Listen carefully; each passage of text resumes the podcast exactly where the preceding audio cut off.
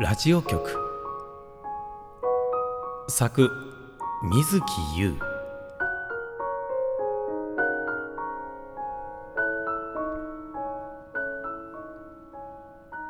年明けのラジオ局はさすがにガランとしていた。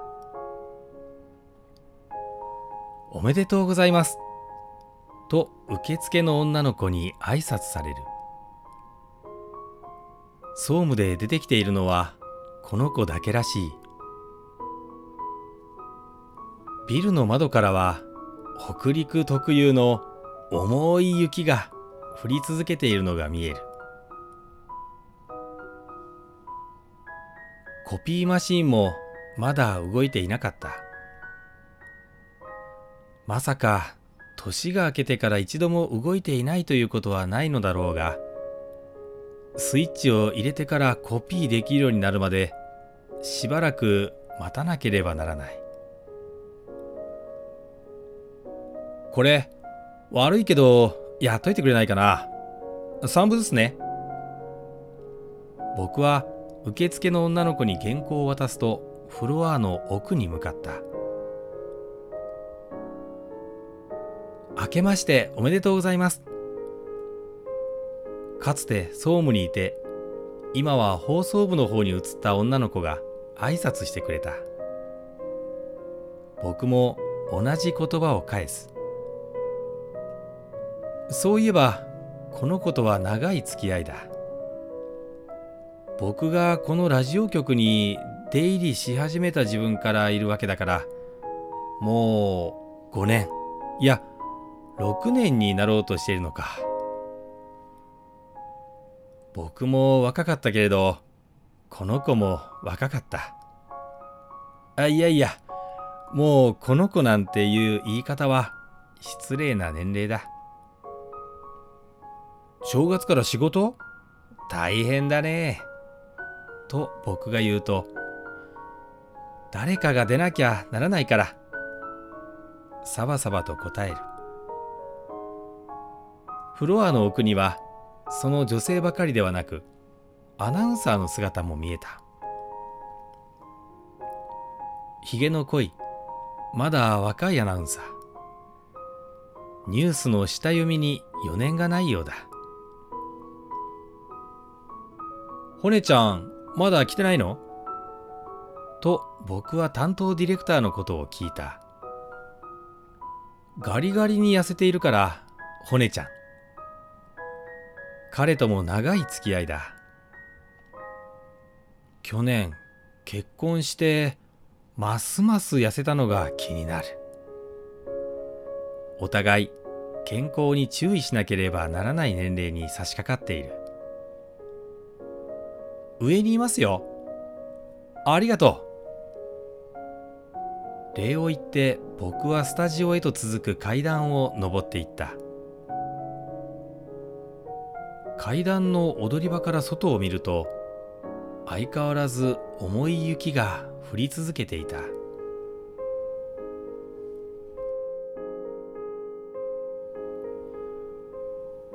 夕方の生番組はもう終わっているようだった。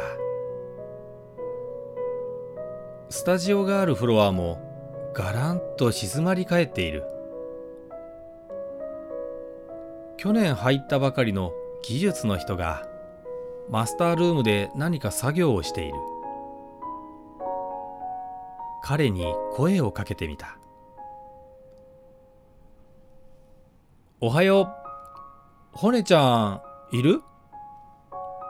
レコード室じゃないですか？あ明けましておめでとうございます。こっちはディレクターとは対照的にふっくらしている。その彼が笑うと布袋様のように見えた。彼が言った通りディレクターはレコード室にいた。ヘッドホンを耳に押し当て一心不乱に CD を聴いている。僕は彼の背中を手のひらでパンと叩いた。あおはよう。振り返りヘッドホンを外しながら言う。選曲終わった？もうちょい。正月どうだった？相変わらずの寝正月。どこへ行ってもひどい人だろ？それに店なんかどこもやってないしさ。それは言えてる。今年は彼にとって初体をもって初めての正月だったはずだ。どのように過ごしたのだろう。そういえば僕が結婚して初めて迎えた正月はどうだったんだろうか。あの頃は京都に住んでいたんだ。かみさんと二人で一乗寺の神社まで初詣に行った覚えがあるな。その後スケート場にも行ったっけ？原ちゃん大丈夫かな？窓の外の雪を見ながらディレクターは名古屋から汽車でやってくる声優のことを気遣っている。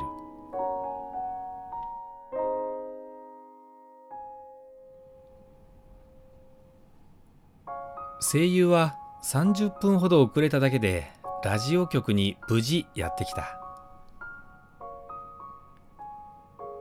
原稿を渡し軽く打ち合わせをしてからスタジオに入る。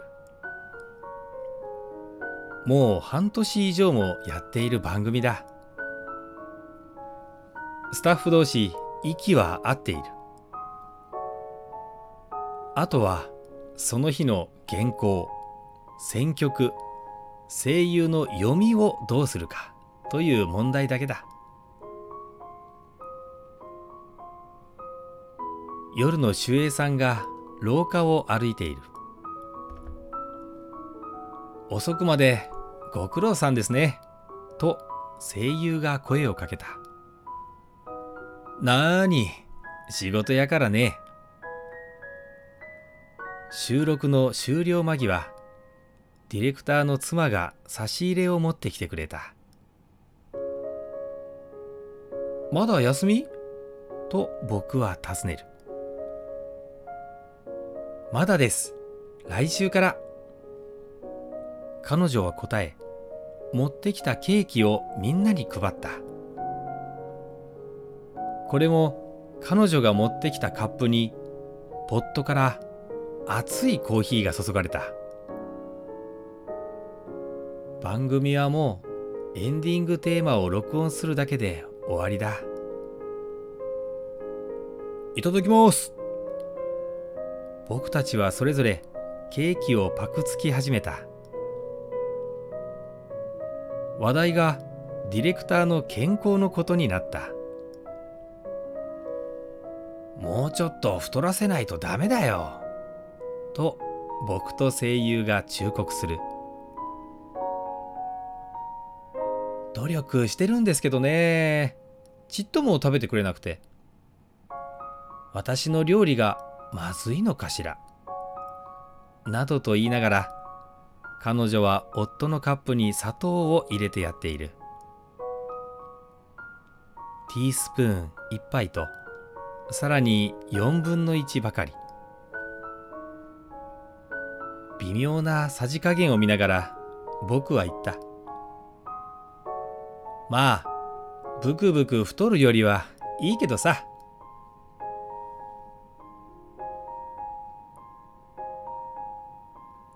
スタジオの外はもう真っ暗で何も見えない。